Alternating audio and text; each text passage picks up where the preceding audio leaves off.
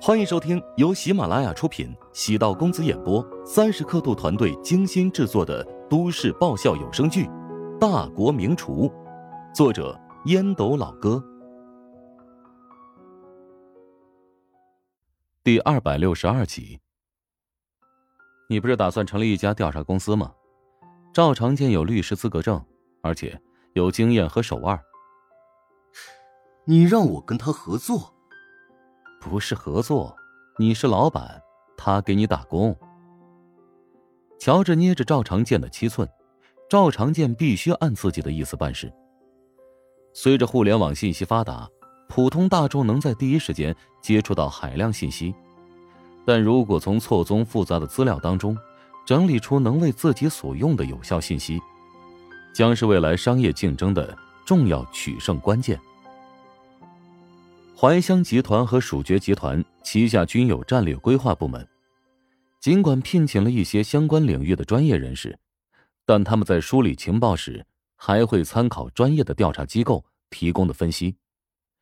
调查机构给出的专业报告，可以为企业长期发展起到良好的辅助作用。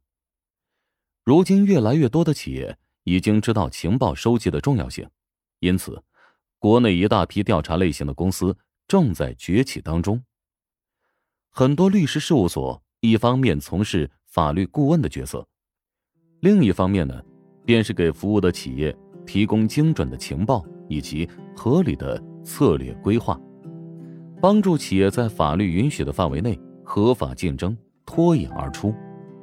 因此，当胡展娇想要做私人侦探业务的时候，乔治第一反应是。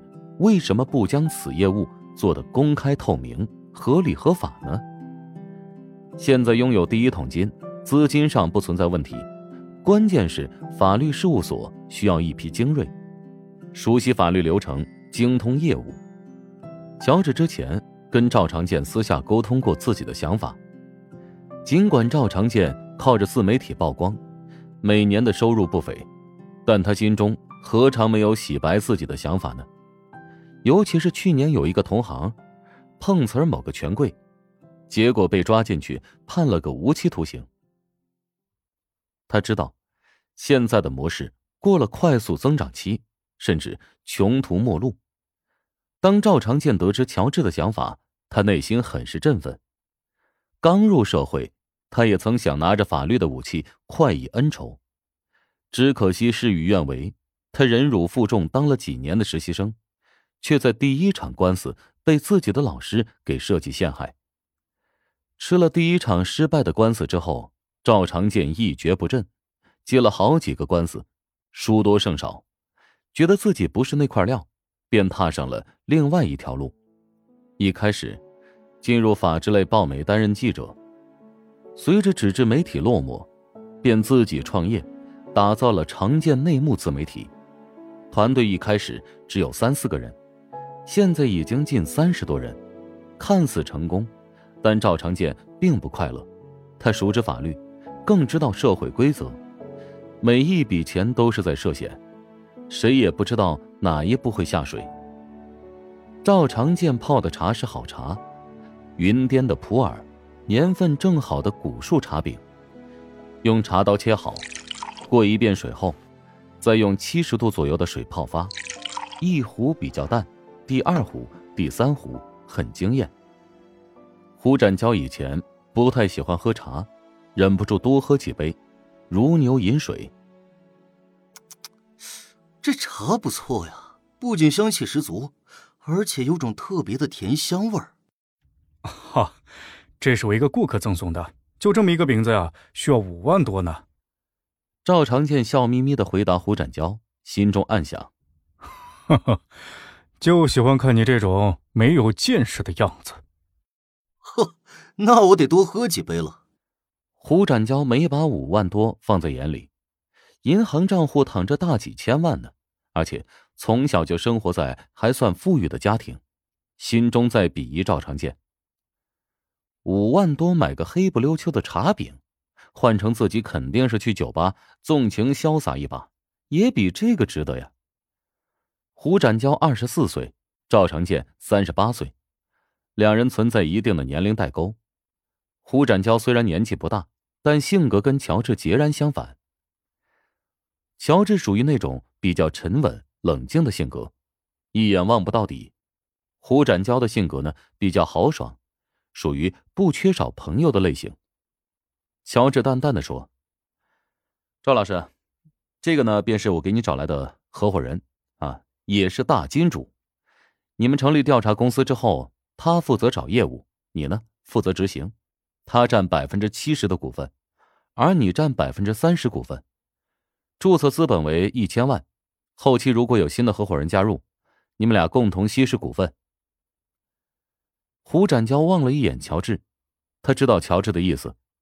成立的这家调查公司，他不出面参与，但至少得让他占到百分之四十左右的实际股份。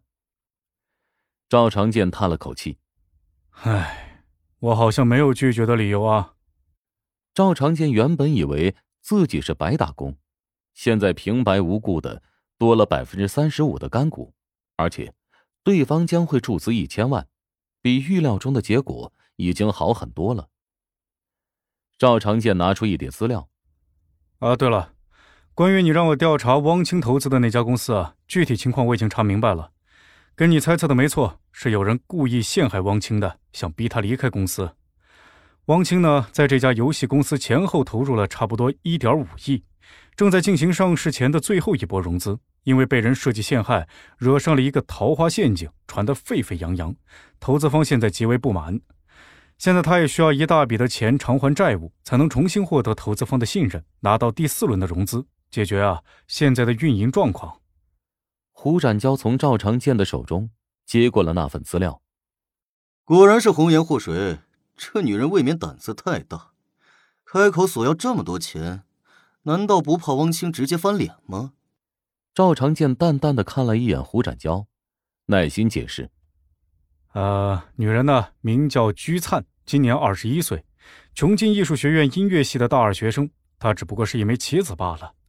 汪清补偿的这六千万，也不是给他，而是偿还债务。乔治不得不重新审视赵长健的情报能力，仅仅是两天，便将汪家的情况调查的如此彻底。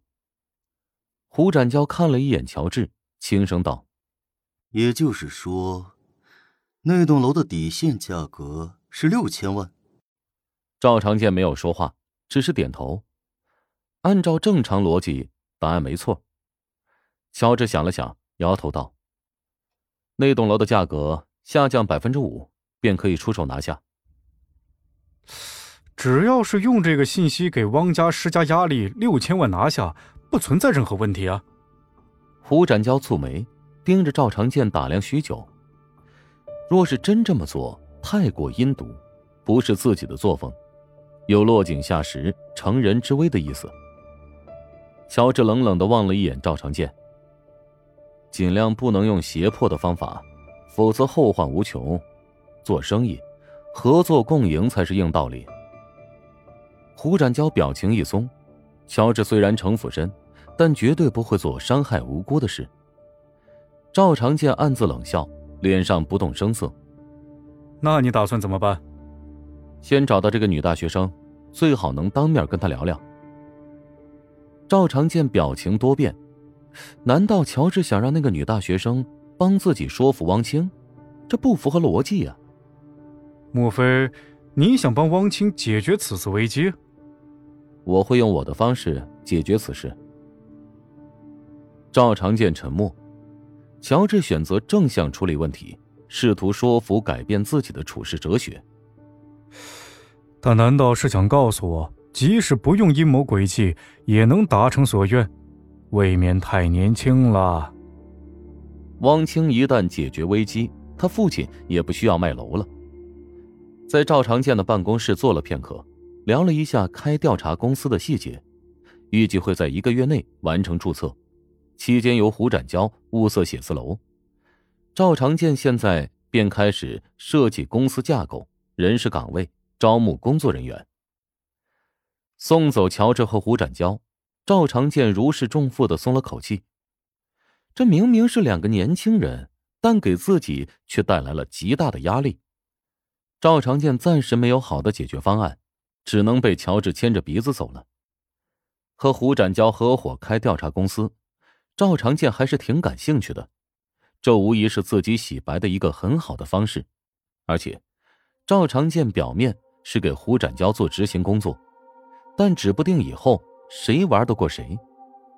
后期能够踢走胡展娇，自己便可以空手套白狼，获得这一切。不过，乔治这毛小子很难对付，虽然年轻，但城府很深，一眼不见底儿啊。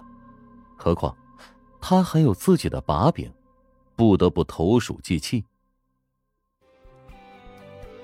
本集播讲完毕，感谢您的收听。如果喜欢本书，请订阅并关注主播。喜马拉雅铁三角将为你带来更多精彩内容。